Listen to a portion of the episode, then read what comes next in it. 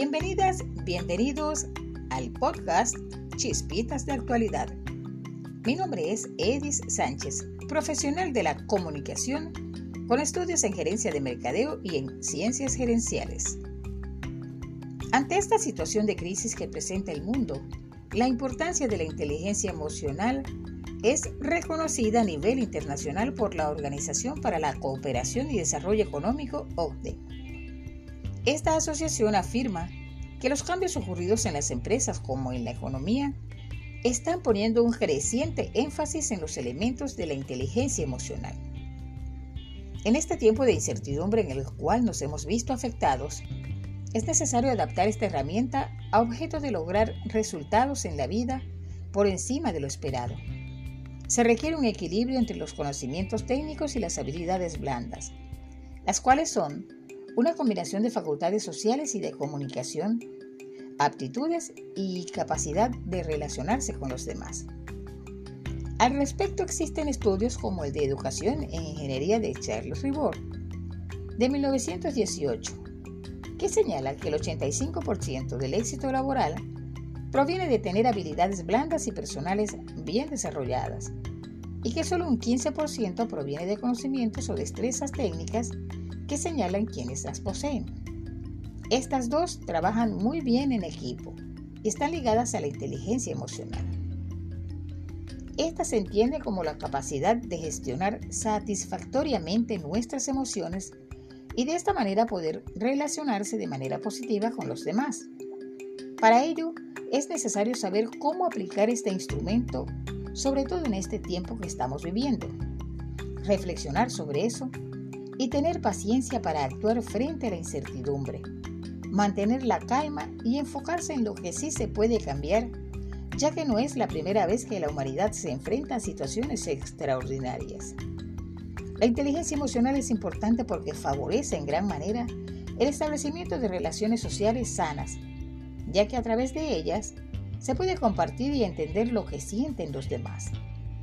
Cada uno de nosotros tenemos una mente racional donde están los pensamientos y una mente emocional donde se alojan los sentimientos y las emociones.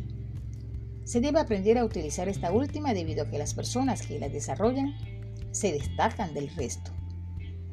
Por esto, si logramos unir las emociones con la inteligencia en una misma dirección, se podrá alcanzar una paz y un equilibrio interior importante, ya que es fundamental aprender a balancear la cabeza y el corazón, las ideas y las emociones.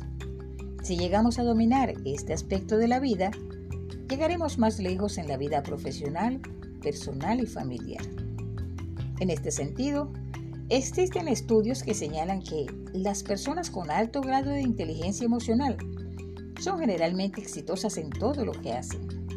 Transitan por la vida mucho más suave que aquellos que se enojan o molestan fácilmente, ya que comprenden las emociones y los sentimientos propios ante cualquier situación o evento que genere angustia y estrés, a través de la aplicación de habilidades para afrontar situaciones abrumadoras con distintas perspectivas.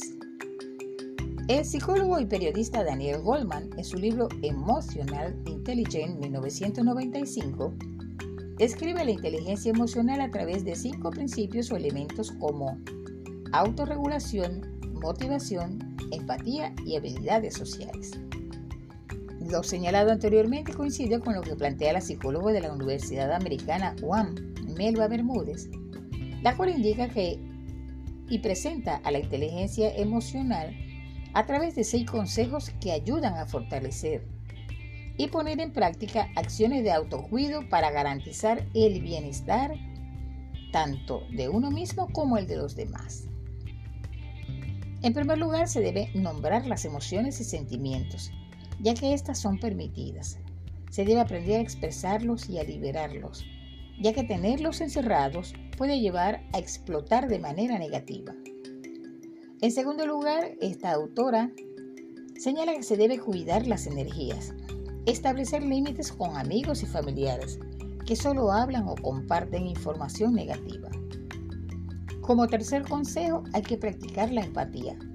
No se debe tomar nada personal y recordar que cada familia o amigo tiene su propia idea de la situación desde su perspectiva. En cuarto lugar, se deben programar las actividades en casa y realizar cosas que te gusten, por lo menos una hora al día o algo que te recargue positivamente. Como quinto consejo que expresa la autora Melba Bermúdez, se debe comunicarse regularmente con familiares y amigos a través de las redes sociales. Y por último, aceptar los cambios, siendo amables con nosotros mismos y haciendo lo mejor que podemos. En lo que respecta a la excelencia y al éxito, las aptitudes emocionales son el doble de importantes que las actitudes técnicas o intelectuales. Tal vez es hora de escribir nuevas reglas que nos sirvan para ganar todos. De este modo, debemos generar un compromiso de, llevar a cabo un proceso de aprendizaje para superar el sometimiento de nuestros modelos mentales, generando actitudes de responsabilidad sobre nuestra propia salud. Supone ser capaz de cambiar, aprender, crecer, trascender y madurar. En definitiva, adquirir conciencia. Es importante mantener la calma en estos momentos de constante cambio, practicar la empatía y buscar la manera de que esta crisis afecte lo menos posible nuestro día a día. Me despido con esta hermosa frase de Rached Ogunlaru, que dice, la única manera de cambiar la mente de alguien es conectarse con ellos desde el principio. Y hasta aquí este podcast nos encontraremos nuevamente en el próximo episodio de Chispitas de Actualidad. Y recuerda, una mente negativa nunca podrá darte una vida positiva.